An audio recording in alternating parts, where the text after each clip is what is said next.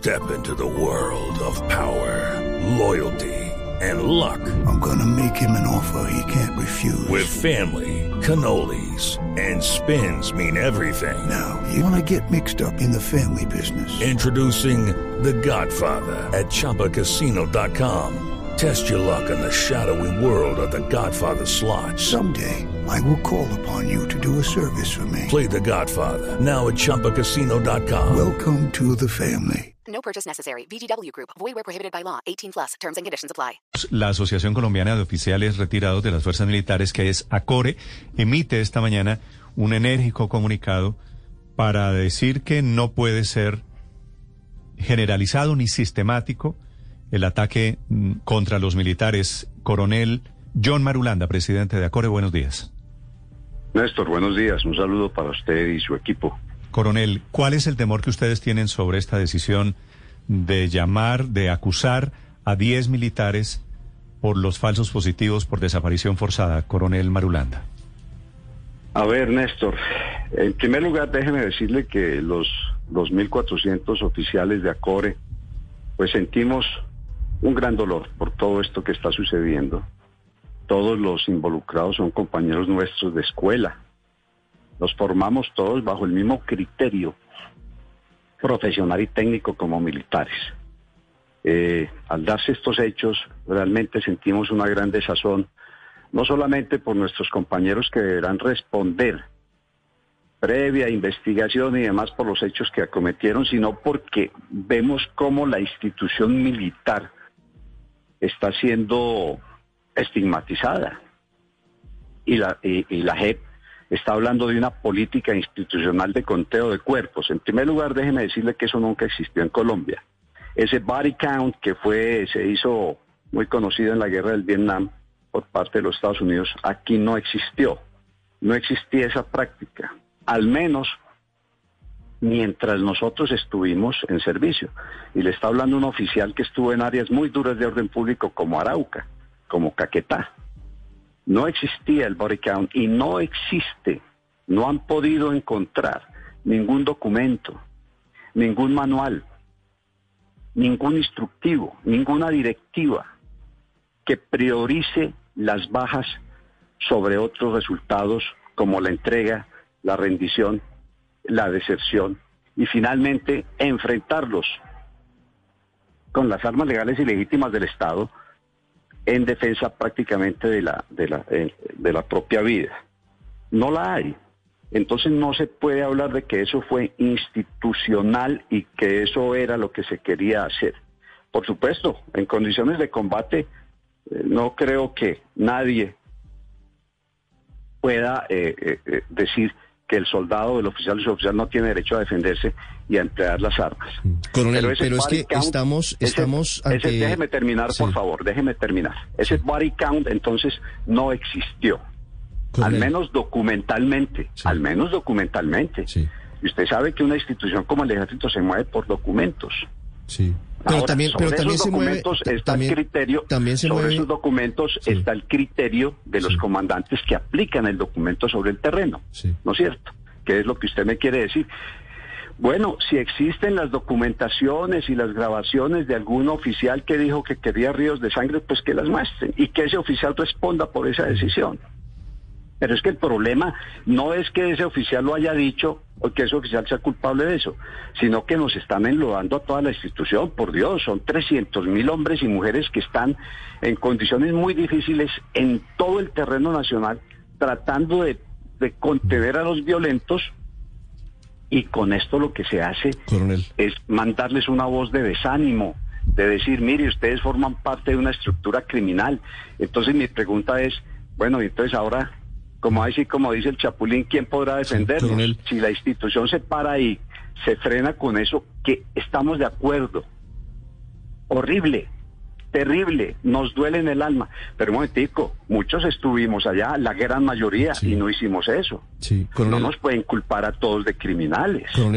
Entonces, esa es la crítica que hace a Core cuando dice de que, en primer lugar, no existía una política institucional de control de cuerpos. Y segundo, de que esto no es como dice el comunicado, por Dios, un ataque generalizado y sistemático contra la población civil. ¿Cómo así? Si las, de, las estadísticas nacionales e internacionales demuestran que la institución más querida en Colombia, sí, es, ya voy a terminar, la, la, institución es más querida de Colombia por la opinión pública es, la fuerza pública del Ejército Nacional. Sí. Y ahora nos dice que nosotros estamos en un ataque generalizado y sistemático. Sí, coronel, seguramente contra la población civil. muy grave. Sí, dígame, dígame. Usted, recuerda el adagio popular que dice amor no quita conocimiento y, y pues seguramente esto tendrá que tenerse en cuenta. Estoy leyendo las 284 páginas del documento de la JEP y no encuentro ninguna parte donde diga que la JEP está diciendo que los 300 mil hombres que nos protegen son criminales. Pero mi pregunta va a lo siguiente. ¿A usted le parece que 6.402 civiles asesinados no demuestran que sí había una política desde la cúpula militar para que las bajas fueran primordiales y principales antes que las capturas? No, yo lo que le insisto es de que yo estuve en áreas de orden público, yo peleé en el Caquetá, en Arauca, en Saravena nada menos, fui comandante del grupo Saravena fui comandante de Arauquita en épocas muy duras. En ningún momento, a pesar de las circunstancias tan apremiantes, recibí una orden o una instrucción de dar bajas. Y le digo una cosa, le está diciendo un oficial que estuvo bajo el mando del entonces coronel Montoya. Él era comandante del Comando Operativo 18 en Arauca y yo era comandante del El general Montoya, ¿a usted le dio a usted le dio la orden de los muertos en combate? Jamás. Jamás, y estuve un año y medio bajo su mando. Él era comandante del Comando Operativo número 18. ¿En qué año, coronel? eso fue 97. 95, 96, 97. Ah, bueno, no, estamos, estamos hablando. Es, un periodo distinto. Era un contexto totalmente diferente, porque esto ocurrió año 2007-2008, cuando él era comandante del ejército, así que no, eso sí, no tiene nada que ver un contexto con el otro, pues pero él jamás a mí me dio una orden de no, no, baja solamente. no, no, no, no. En esa época eh, a usted le tocó la época de la derrota militar. Estamos hablando. el momento era diferente. El contexto político era el de la seguridad democrática en ese momento. La última pregunta para, para el era coronel el contexto político, pero yo yo le hablo del contexto operacional y, del contexto netamente operacional. No existía esa orden.